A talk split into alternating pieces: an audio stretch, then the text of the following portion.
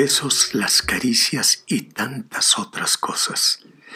Ese verso de José Alfredo es probable que alguna vez lo hayamos cantado, y aunque el final no es fascinante por aquello de él que te entregaste a mí, da pie para disertar un poquitico sobre la importancia de conocer y aceptar la inmensa cantidad de recursos con que contamos para incursionar con nuestra pareja en el ámbito del erotismo, y que sin embargo pocas veces usamos, pues existe una especie de resistencia al cambio.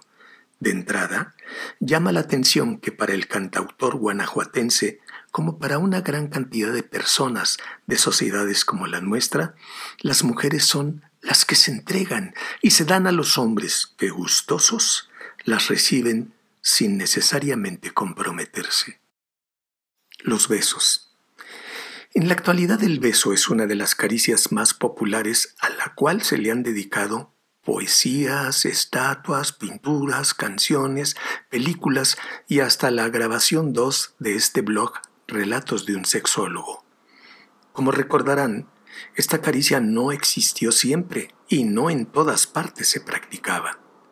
Si bien el beso se acepta en nuestra sociedad, conforme la pareja pasa más tiempo junta, declinan la frecuencia e intensidad de la misma.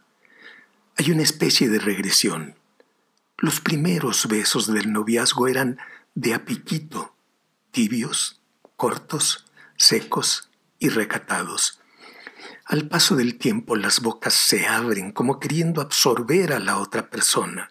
Las lenguas se acarician y exploran la otra boca, gustando el sabor que conservará para más tarde evocar su recuerdo. Esa húmeda caricia, sinónimo de gran intimidad, se constituye en el punto de arranque a partir del cual se prodigará por territorios desconocidos, tantos como apertura existe en la diada. Pero conforme pasan los años, surge una especie de mezquinidad, de modo que no solo escasearán, sino que se concentrarán en la frente, o se disfrazarán de chasquido al juntar las mejillas a modo de saludo o de despedida. Y si estamos interesados en la prevención, vale la pena reflexionar sobre los siguientes versos de Cuco Sánchez. Igual que en tierra seca la humedad penetra, así te metes tú poquito a poco. Fin de la cita. El compositor describe un cuerpo sediento de caricias, besos y ternura. De seguro nadie se enojaría si su pareja le tapizara el cuerpo de besos como haciéndole un traje a su medida. Y conste que no hablamos de penetraciones. Una queja constante, sobre todo por la parte femenina, es en el sentido de que los besos solo resurgen ante la inminencia del coito. Ayuda a conservar esta sana costumbre tener presente que jamás sobran los cuidados a nuestra boca, para que reúna las mejores condiciones de higiene, porque si hay algo desagradable, es acercarse a quien tiene mal aliento. No deben escasear las visitas al odontólogo y comer con moderación alimentos como cebolla, ajo o pescado. Nunca está de más el masticar unas hojas de menta, porque decía una prima, besar a alguien que fuma es como lamer un cenicero. Las caricias. La mayoría de las veces la gente acaricia de acuerdo a sus gustos muy particulares. Y eso en ocasiones se transforma en un problema, pues muchas mujeres son incapaces de decirle a su compañero, así no me gusta, o hazme de este modo. Temen, y no sin razón, que él se enoje. Querámoslo o no, una gran cantidad de varones considera que sus tocamientos deben dejar extasiada o al borde del colapso a cualquier mujer y se indignará si ella se atreve a insinuar el más mínimo desagrado. Pocas cosas hieren más el ego masculino que comentarios de ese tipo. Tengamos presente que en el encuentro erótico el acuerdo es la parte medular, Bajo ninguna circunstancia se vale hacer algo en contra de la voluntad de la pareja. Es muy deseable alternarse para proponer la actividad sexual, pero la imposición bajo ninguna circunstancia es aceptable. Por lo antes mencionado, es incuestionable que uno de los pilares fundamentales de la relación de pareja es la adecuada comunicación y para ello es imprescindible la confianza. Pero no solo para compartirle lo que me gusta, sino también para señalarle que hay cosas que no me agradan, lo cual de ninguna manera significa que no le amo. Nuestros conocimientos de las artes amatorias tienen sustentos muy débiles. Por ejemplo, en la escuela secundaria todo mundo conoció a un personaje muy especial que pese a dárselas de sexperto, siempre recomendaba besar cuello, boca u oreja. En realidad, de cinco o seis regiones no pasaban las zonas erógenas que a su juicio eran las infalibles para poner a punto a la pareja. A estas alturas de la vida es necesario aceptar que aquellas recetas no fueron tan extraordinarias. Resulta más adecuado volver la mirada hacia quienes dedicaron gran parte de su vida a investigar en serio la forma como responde el cuerpo a los estímulos sexuales efectivos. William H. Masters y Virginia A. Johnson, junto con Helen Singer Kaplan, fueron los pioneros, pero día a día se suman investigadores. Por ejemplo, en julio del 20, es decir, del 2020, Royals y Hansen encontraron que si bien la frecuencia sexual es importante, la comunicación en general, incluida la sexual, predijo la satisfacción de la relación sexual y de pareja. Se vale hablar tanto de deseos como de necesidades, es decir, compartir la intimidad estrecha los vínculos. Ni duda cabe que uno de los elementos más valiosos a la hora de la intimidad es el tiempo, el cual debe estar a nuestro favor, es decir, olvidémonos de las prisas. Cuando tomamos las cosas con calma y nos proponemos compartir el placer, constatamos que la piel es el órgano sexual más grande. Si somos capaces de viajar poro a poro, hallaremos distintas sensibilidades, lo cual obedece a que las terminaciones nerviosas se encuentran distribuidas en diferentes concentraciones.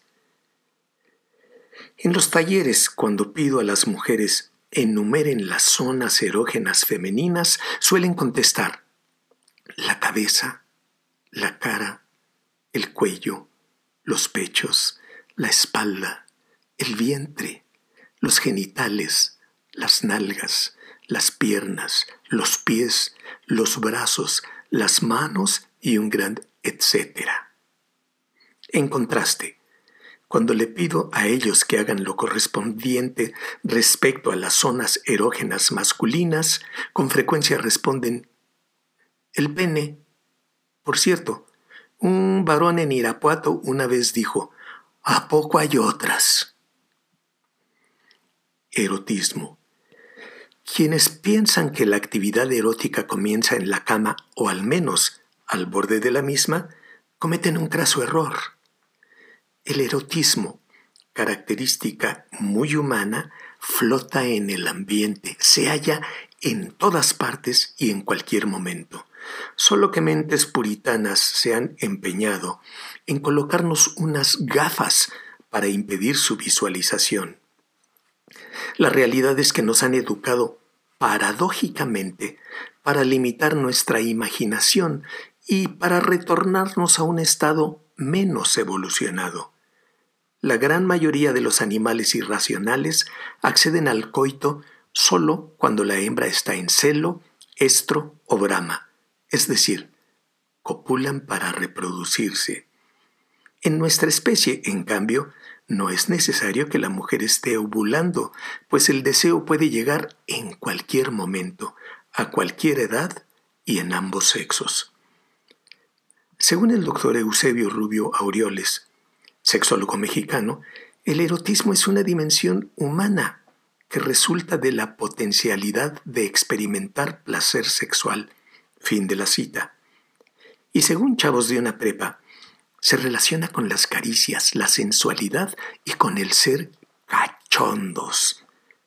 Nuestro cuerpo cuenta con diversos elementos para identificar ciertos estímulos como agradables a veces de tal magnitud que nos llevan a sentir gran excitación, pero a diferencia de los irracionales, no estamos condenados a seguir pautas específicas de conducta. Es decir, cuando experimentamos esas sensaciones, no siempre tendremos que concluir con un coito. Si, como dijo Jean-Paul Sartre, estamos condenados a la libertad, Aprovechemos tal situación para compartir con nuestra pareja ternura, afecto, pasión y todo el erotismo que seamos capaces de inventar, sabiendo que tenemos la capacidad de mejorar nuestros actos siempre y cuando revisemos los mismos desde la perspectiva de ambos miembros de la diada. Sugiero escuchen también en este blog lo que Oliverio Girondo dice al respecto.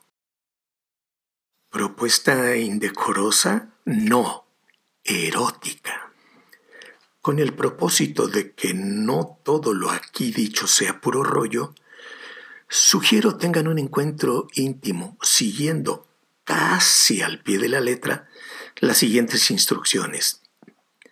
Para realizar esta sesión amorosa se requiere desnudez y que también un miembro de la pareja comience a tocar a la otra persona, poniendo en dicha actividad especial atención, pues se trata de conocer o reconocer cómo es esa piel, lisa, rugosa, caliente, tibia, fresca, seca, húmeda, con vello, lampiña y un gran etcétera.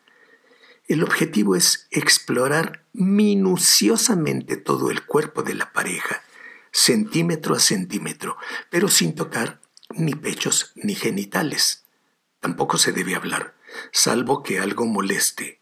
Una buena exploración se lleva unos 30 minutos y la persona que está siendo tocada se dedicará a sentir.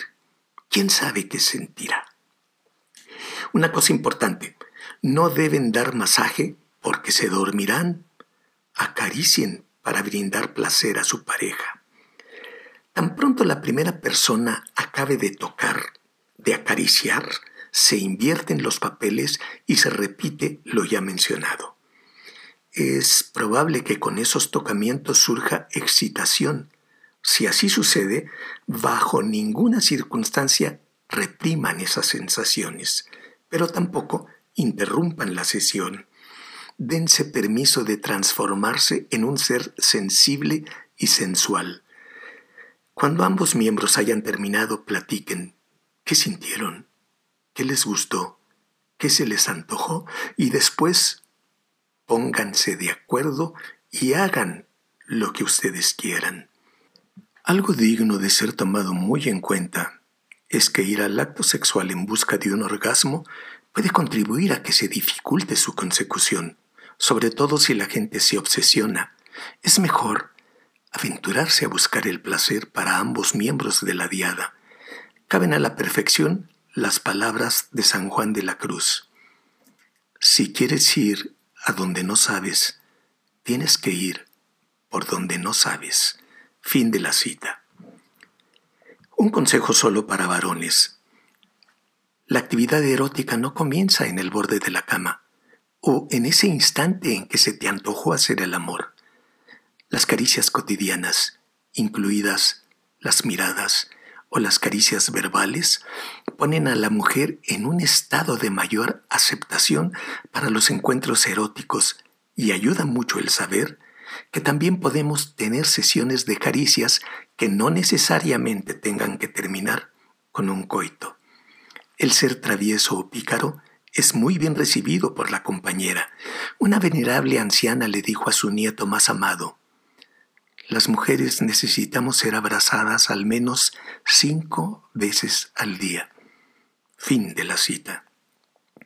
Los besos son caricias que aparte de disfrutables, producen sensaciones de bienestar, cercanía y ternura en quien los recibe, aparte de que contribuyen a que la pareja alcance altos grados de excitación.